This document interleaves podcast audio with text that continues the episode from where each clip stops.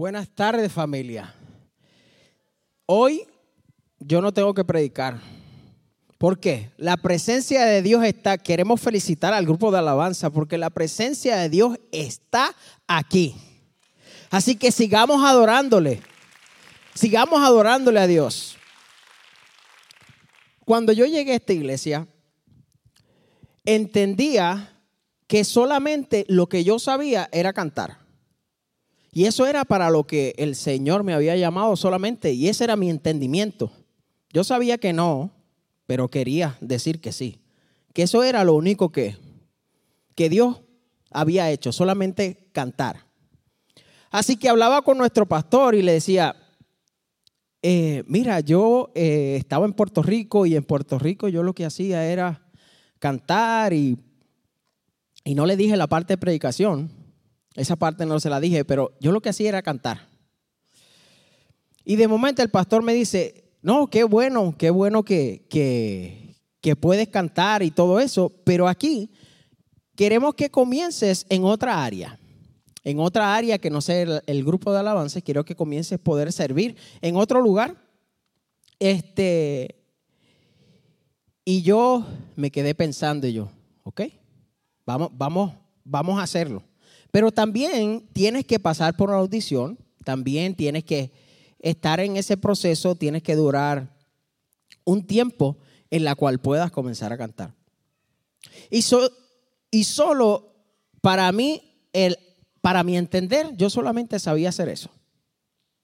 Pasa el tiempo, comencé a servir en los Ujieres, comencé a servir en lo que es el área de, de IBL y seguí aprendiendo hasta poder aprender en diferentes otras áreas. Y tú y yo tenemos que tomar la responsabilidad que Dios te ha puesto. Si es en otro lugar y no te sientes cómodo, quiero decirte que, estás bien. Estás en el lugar correcto. Pero hay una de las cosas que nosotros tenemos que entender, es anhelar y crecer en Dios. Entender que es el comienzo en donde Dios te tiene ahora, es el comienzo para lo que quiere hacer más adelante. Y como hablábamos la semana pasada, que Dios nos dio la responsabilidad de poder seguirle. Y hoy quiero comenzar leyendo en Mateo 10 del 1 al 8, que es lo que vamos a estar hablando en esta tarde. Y dice así, Jesús reunió a los doce discípulos y les dijo, y les dio autoridad para expulsar, expulsar espíritus malignos y para sanar toda clase de enfermedad y dolencia. Los nombres de los doce apóstoles son los siguientes. Primero Simón, también llamado como Pedro. Luego Andrés, el hermano de Pedro. Santiago, hijo de Zebedeo. Juan, el hermano de Santiago. Alfeo, el hijo de Santiago, Felipe, Bartolomé, Tomás, Mateo, el cobrador de impuestos, Santiago, hijo de Alfeo, Tadeo, Simón el Celotes, Judas Iscariote, quien después traicionó. Jesús envió a los doce apóstoles con las siguientes instrucciones. No vayan a los gentiles ni a los samaritanos, sino que solo al pueblo de Israel las ovejas perdidas de Dios. Vayan y anúncienle que el reino de los cielos está cerca. Sanen a los enfermos, resuciten a los muertos, curen a los que tienen lepra y expulsen a los demonios. Den tan gratuitamente como han recibido. Que Dios añada bendición a su palabra. Como decía, la semana pasada vimos que tenemos que dejar nuestra comunidad, buscar a personas que no le conocen y hablarle de lo que Dios ha hecho en nuestra vida. Y cómo Jesús, nuestro Dios, estuvo con el enfermo, al igual que vemos ahora cómo Jesús invitó a los discípulos para que ellos pudieran hacer lo mismo. Queremos continuar el capítulo 10 de Mateo, donde nos muestra cómo Jesús dio la autoridad a los doce discípulos para que ellos pudieran hacer lo que Jesús le había enseñado ellos fueran tras la oveja perdida. Así que los discípulos eran personas que tenían diferentes personalidades como tú y como yo, diferentes trabajos. Hablamos de Mateo. ¿Quién era Mateo? Un cobrador de impuestos. Hablamos de Pedro, que era un pescador. ¿No sería más fácil que tú y yo hubiésemos sido continuados como Mateo, cobrador de impuestos? ¿No sería más fácil que tú y yo fuéramos pescadores? Pero hay una diferencia bien grande, es que Dios nos llamó a ser pescadores de hombres. A ser pescadores de hombres y traer la cosecha a Él. Jesús les enseñó a los discípulos para que pudieran enseñar, sanar, predicar a las personas. Su maestro Jesús los había discipulado.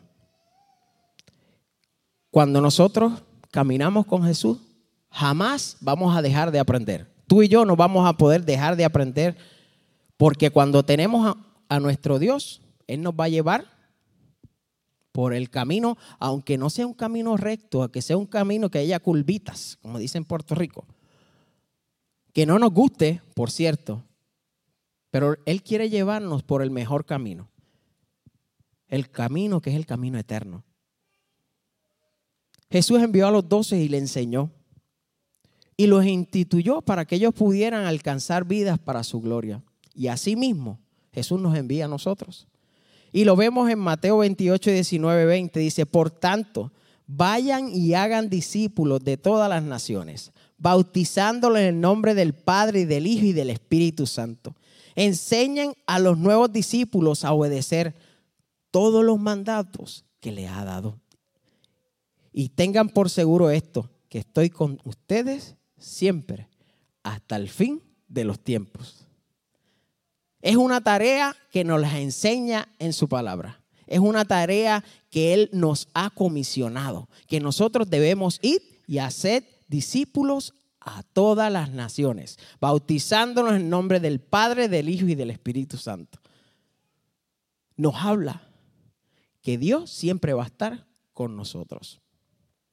Él nos dio esa tarea para que tú y yo tuviéramos nuestro corazón puesto y una pasión por esa oveja perdida, una pasión por alcanzar a otros. Y tenemos que nosotros tener compasión, amor y no callar el Evangelio. La semana pasada decidimos tú y yo que queremos que el Señor nos use. Así que vamos a comenzar enseñando a otros lo que el Señor ha hecho en tu vida y en la mía. Una transformación y un cambio de 360 grados que ni existe. Él quiere un cambio completo de nuestra vida. Yo decido que quiero esa transformación en mi vida. Como les dije, a los apóstoles le costó. Era más fácil seguir y haciendo lo que ellos ya sabían hacer. Pero Dios nos llama a ir tras lo que no sabemos. A ir tras nosotros quedarnos en sus brazos y decir, Dios mío, tú encárgate de mí porque yo no puedo. Yo no sé lo que me queda al otro lado, yo no sé para dónde voy, pero yo sé que tú estás conmigo. Y hoy yo no le quiero decir que usted va a ser pastor, líder de alabanza, pero el llamado que Dios nos dio es para predicar el Evangelio. Es para que cuando dije la semana pasada estemos en Echiví, estemos en cualquier otro lugar, nosotros veamos que hay personas que necesitan escuchar el Evangelio, escuchar lo que Dios y la transformación y cada cambio que Él ha hecho en nuestra vida. Pero si cada uno de nosotros estamos en otro canal, estamos despistados con otras cosas de nuestro día de vivir, no lo vamos a poder hacer. Así que tenemos que estar conectados con Él. Y Él quiere usarte. Así que el punto principal de esta tarde es lo que Dios está haciendo contigo en tu diario vivir. Él quiere hacerlo a través de ti. Él quiere usarte en cada parte que tú vas.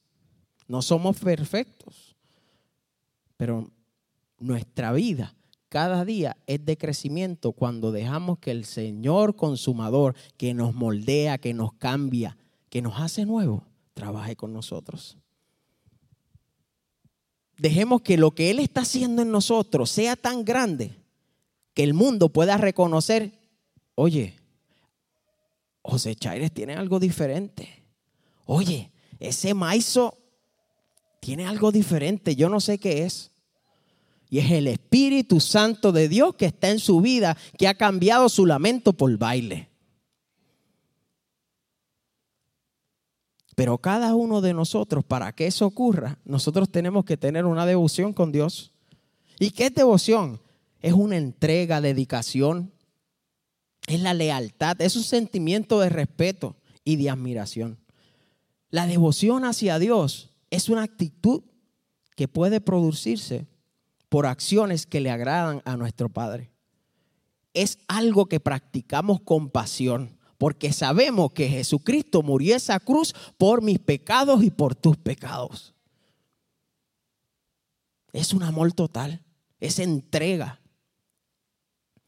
Y la devoción que nosotros tenemos se desarrolla cuando buscamos de su presencia y cuando estamos en intimidad con Él. Es de la única manera que nosotros podemos aprender a tener devoción con Él. Los discípulos decidieron seguir a Jesús y tomaron su cruz y siguieron a Cristo. Esto requería devoción, esto requería sacrificio requería entrega diaria.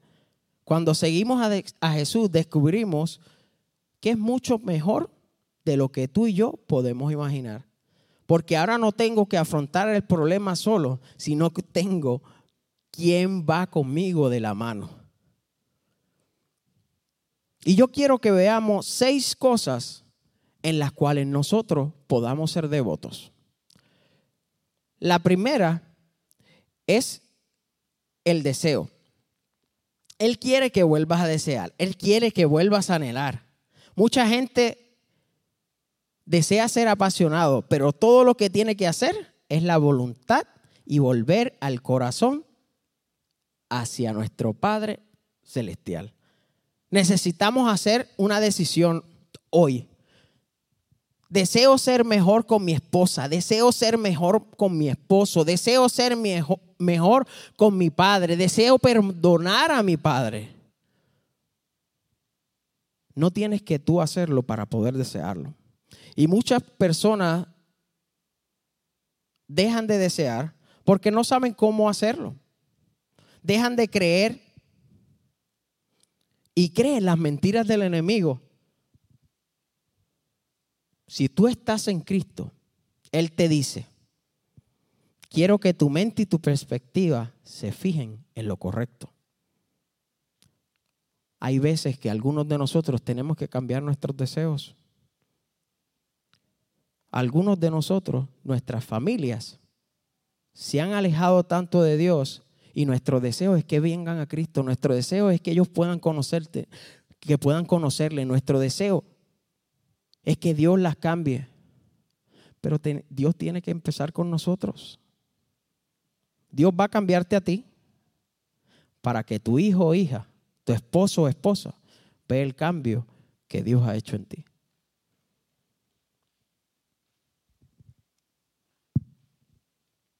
Algunos de nosotros dejamos de desear estar en el ministerio porque estábamos, ¿por qué? Solamente por que nos reconozcan nuestros dones, que nos reconozcan qué es lo que nosotros sabemos hacer. Pero Dios dijo, Él no te llamó para ser afirmado. Él te llamó para ser discípulos. Y ahora Él necesita que recuperes ese deseo, ese amor, esa pasión por Dios, tener esa devoción. Necesitas obtener nuevamente ese deseo que Dios te siga usando, que Dios te siga transformando. Y esta semana usted puede pedirle a Dios, Dios, dame un deseo, un deseo que te agrade. Dios, que yo pueda desear que tú hagas tu voluntad en mi vida.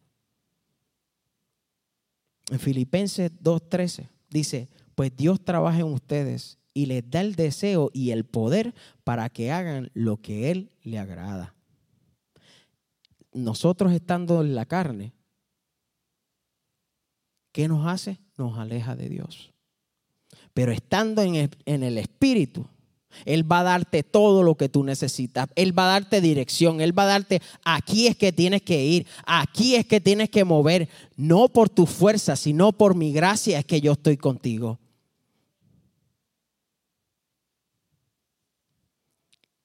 Y como muchos de nosotros, a veces estamos rotos, a veces estamos cansados. Es porque tú y yo hemos decidido trabajar con nuestro poder y no trabajar con el poder de Dios. Y para poder hacer eso, tenemos que desearlo. Igualmente, la, segunda cosa que quiero que vean es que comencemos a eliminar lo que no es de parte de Dios. Cuando tenemos el deseo de Dios, tenemos que em, eliminar toda la distracción que tú y yo tenemos. La comodidad y el crecimiento no pueden irse juntos. No podemos tener a todos tus amigos contigo y ser el líder que Dios quiere. Que a veces nos va a costar, porque a veces vamos a tener que eliminar amistades, que a veces nos va a costar, porque a veces vamos a tener que eliminar algunas cosas que hacemos en nuestro diario vivir para poder ver la mano de Dios y el cambio que Dios va a hacer en ti. Que nos duele, sí nos va a doler. Sí nos va a doler. Pero tienes que tomar la decisión de seguir a Dios y hacer las cosas diferentes. No somos del montón, iglesia. Somos diferentes. Y los amigos que no están en la iglesia te van a decir, ¿en serio? Pero hazlo por una vez más. No, no te preocupes. Y después vuelves otra vez a ser el cristianito. Hay algunos amigos que tenemos que eliminar. Tenemos que, ok, yo te amo y te quiero y voy a seguir orando por ti, pero no voy a poder seguir pasando contigo porque me está desviando del propósito que Dios tiene para mí.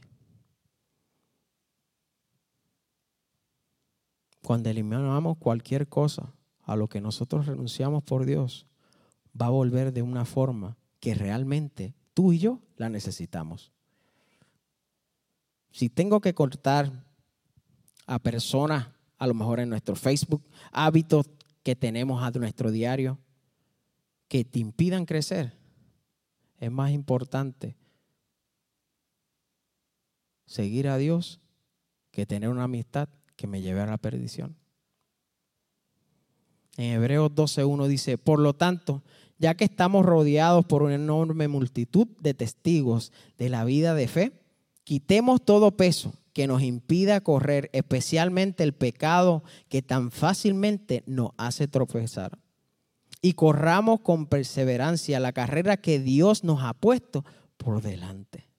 Despojarse, vamos a eliminar vemos que no comienza con pecado, Él comienza con todo peso. Puede que no sea un pecado lo que te está pasando, lo que estás haciendo, pero te impide caminar hacia adelante, te impide correr. Puede decir, no es un pecado hacer esto, hacer lo otro, pero sin embargo, no te deja seguir. Sin embargo, te estancas si vamos a ser devotos y comprometidos con Dios, que tu sí sea sí y que tu no sea no con nuestro Padre Celestial. Elimina, elimina las cosas que te estancan. Y para eso nosotros tenemos que tener una visión clara, que es el tercer, eh, la tercera parte que quiero que veamos. Él tiene una visión para ti. Su visión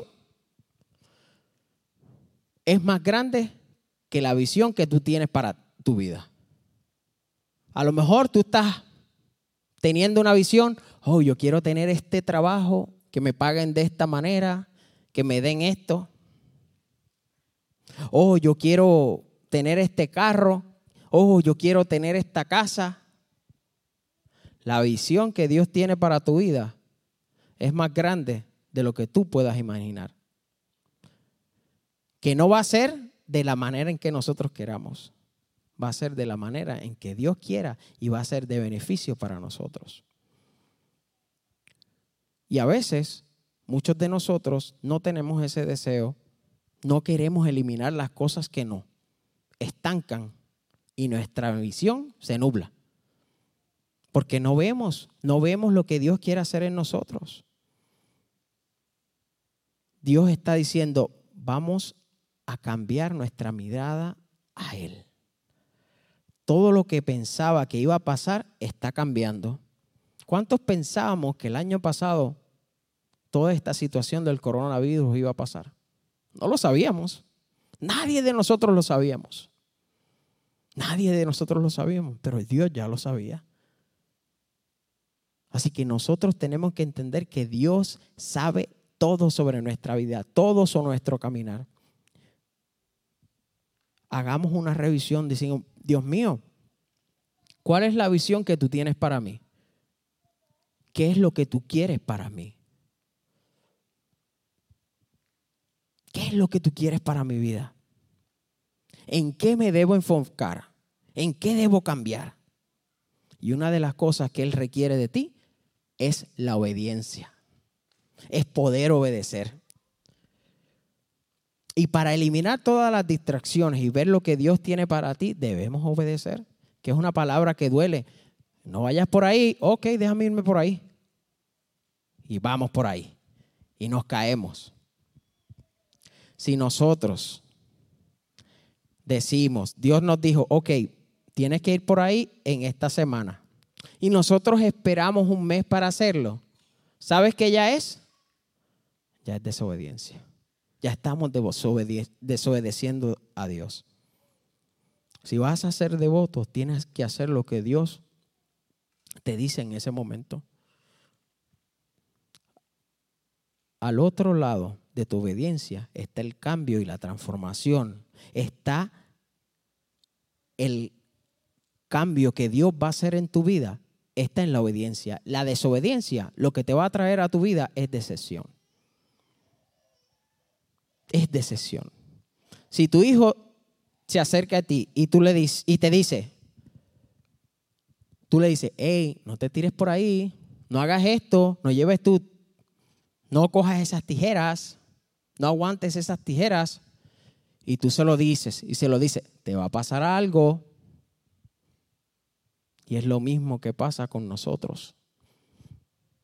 Dios quiere no tener que decir, hey, papi, yo te lo dije, no te metas por ahí.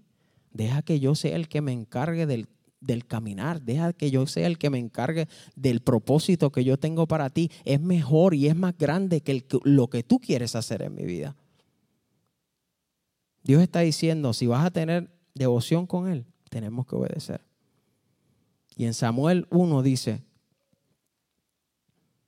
pero Samuel respondió, ¿qué es lo que más le agrada, le agrada al Señor, tus ofrendas quemadas y sacrificios, o que obedezca su voz. Escucha la obediencia, es mejor que el sacrificio. Y la sumación es mejor que ofrecer la grasa de carneros. Dios te pide simplemente, iglesia, que tú obedezcas. Y muchos de nosotros estamos sacrificando cosas a las que no tendríamos que renunciar si simplemente obedecemos, obedecemos a Dios y escuchamos su voz. Si tú obedeces, iglesia, vas a tener que sacrificar menos. Si tú obedeces, vas a tener que sacrificar menos. Y una de las cosas que Él quiere de ti es la confianza tienes que confiar en Dios, que todo está bajo control. Tenemos que confiar incluso cuando no lo vemos. Incluso cuando no vemos más allá, que nos dicen, vente por aquí, Calixto, vente por aquí.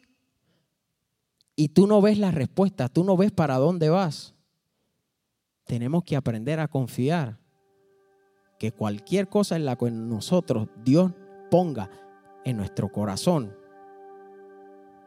cualquier cosa que sea Dios hablando a nuestra vida,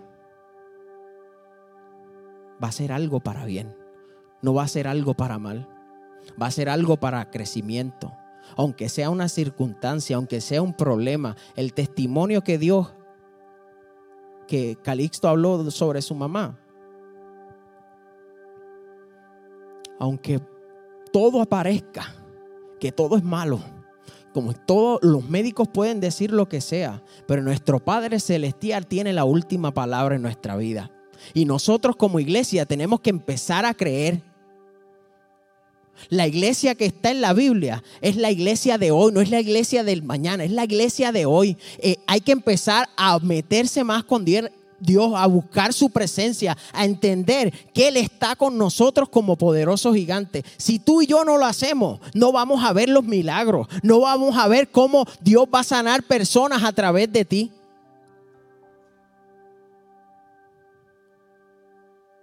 Pero ¿cómo lo podemos hacer? Tenemos que obedecer a nuestro Padre, tenemos que tener confianza en Él. Aunque no lo vemos, iglesia, Él está trabajando.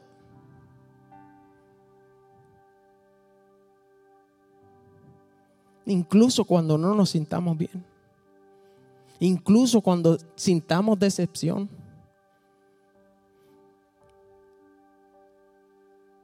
Pero es el Jehová diré. El que provee. El que nos cuida. El que nos levanta el principio y el final. Pero tú y yo tenemos que creerlo. No es porque el pastor lo diga. No es porque el líder del grupo pequeño lo diga. Sino porque Dios ya lo dijo. Confía en la dirección de nuestro Padre. En Proverbios 3, 5 al 6 dice, confía en el Señor con todo tu corazón. No dependa de tu propio entendimiento. Busca su voluntad en todo lo que hagas. Y Él te mostrará cuál camino tú puedes tomar. No dependas de lo que digan los demás, ni de tu propio entendimiento. Busca su voluntad. Desea, elimina, obtén la visión de Dios, obedece, confía. Y finalmente, Él requiere disciplina de ti. Todo lo que Dios está buscando es gente en la cual Dios pueda contar que sigamos es un ciclo una y otra vez, que sigamos buscando de su presencia una y otra vez, que anhelemos más. Señor, yo no quiero salir de aquí porque tu presencia está tan fuerte que me está cambiando. Tu presencia está tan fuerte que ya no soy el mismo. Pero a veces, iglesia, tú y yo queremos hacer las cosas por nosotros. Y por nosotros no podemos, por nuestras propias fuerzas no podemos. Es el único que cambia, es el único que transforma tu vida. Que esa transformación duele, que ese cambio duele.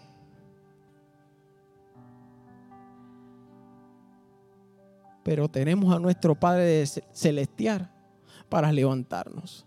Tenemos a nuestro Padre Celestial para decirte, aquí estoy yo. Yo soy tu padre y estoy contigo. Yo no te voy a dejar. Yo no te voy a desamparar. El camino cristiano no es fácil. Pero en su presencia, en su gracia, nos fortalecemos. En su presencia y en su gracia nos hacemos nuevos.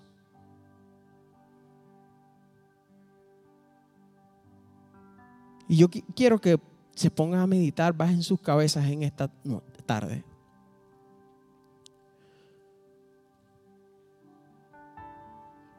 Y si nosotros entendemos y decimos, Dios, yo deseo que tú me uses. Dios, yo deseo que tú elimines cualquier distracción, cualquier cosa que no me está dejando seguir para hacer tu voluntad. Señor, dame tu visión.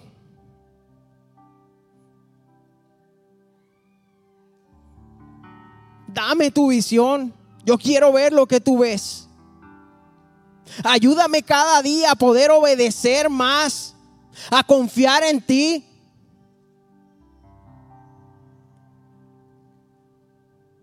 A entender que tú estás conmigo.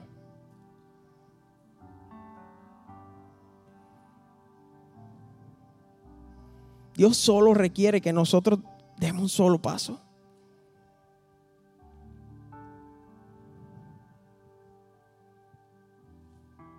Él nos dio y murió en esa cruz por ti, por mis pecados y por tus pecados. Su sacrificio en la cruz nos limpia.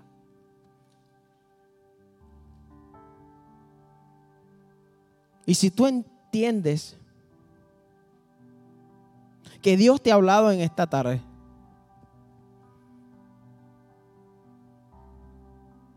yo le voy a pedir que usted pase al frente. Y usted entiende que necesita oración. Yo digo, Dios mío, ayúdame. Porque ya no quiero ser ni hacer mis propios planes. Quiero hacer tus planes en mi vida. Quiero aprender a obedecer tus mandatos. Quiero aprender a tener confianza en ti.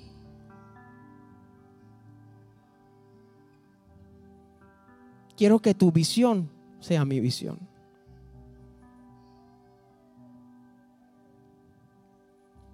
Quiero conocerte más, Dios. Te anhelo, Padre Santo.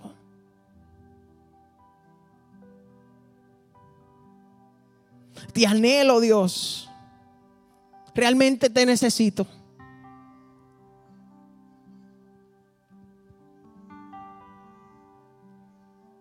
El altar está abierto, iglesia. El altar está abierto.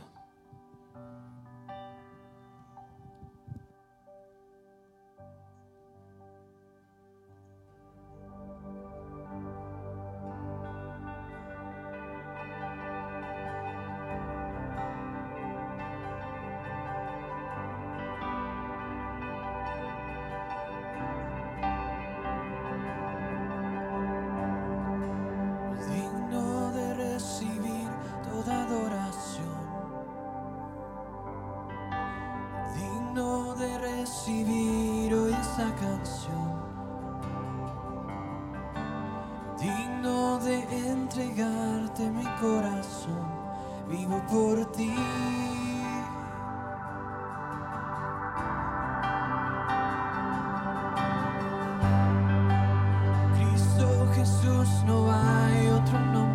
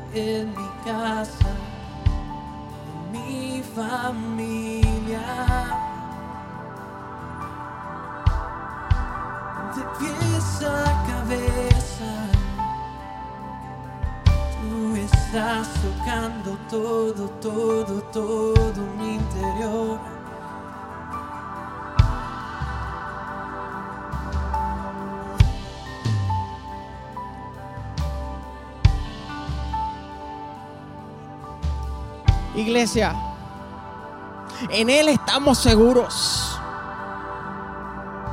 Y si tú no le conoces y dices, Dios mío, tú me has hablado. Dios mío, estoy siguiendo mi propio plan y no puedo. Siempre estoy cayendo. Estoy haciendo lo que yo quiero hacer y siempre estoy cayendo. Necesito de ti.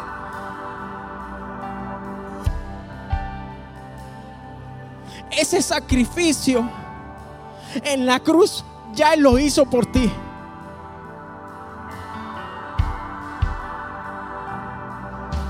Él te perdonó. Y Él te da vida. Y este es el momento de tú decir, Señor, aunque pase por el valle, tú estarás conmigo.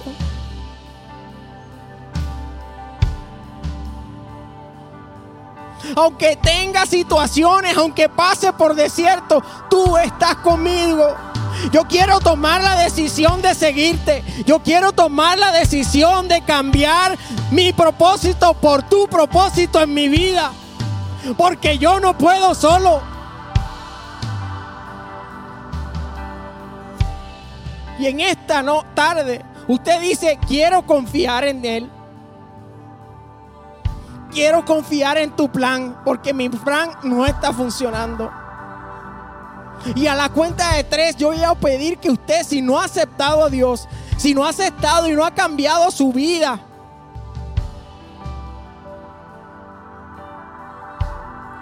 no ha tomado la mejor decisión que nosotros podamos tomar, no ha tomado la decisión de salvación, usted levante la mano. Uno, Dios está contigo. Dos, confía en Él y Él hará. Levanta tu mano fuerte, no pierdas la oportunidad en el día de hoy de poder aceptarle. Es importante, iglesia, no dejes para mañana, porque mañana puede ser tarde.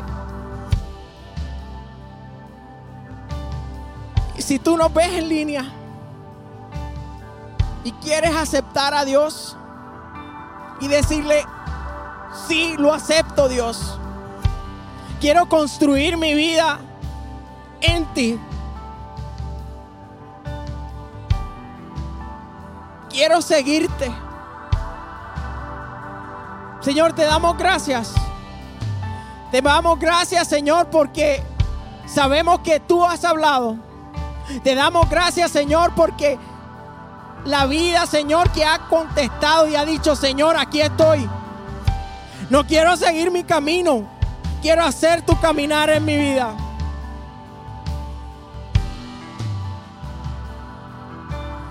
Te entrego mi vida. Gracias por morir en esa cruz por mí, por mis pecados. Te alabo y te exalto. En el nombre de tu Hijo hemos orado. Amén y amén.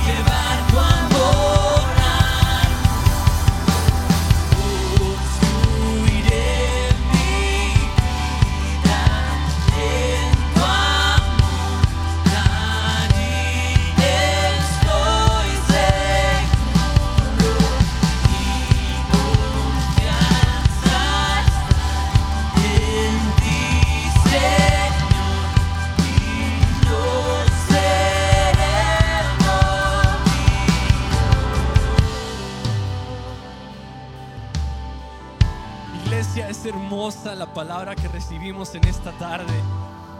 ¿Cuántos le dan gloria a Dios por este mensaje? Que está haciendo algo dentro de nosotros, que nos impulsa a seguir el propósito y el llamado de Jesús, que nos llama a ver la visión de Él sobre nuestra vida e ir a esa dirección. Eso es lo que Dios está haciendo en tu vida y eso es lo que Dios está haciendo en nuestra ciudad. Iglesia, te invito la próxima semana, no te lo puedes perder. Invita a un amigo, que Dios te bendiga y en cada decisión que tomes, no re- recuerda lo siguiente. Sigue la visión de Cristo, sigue el propósito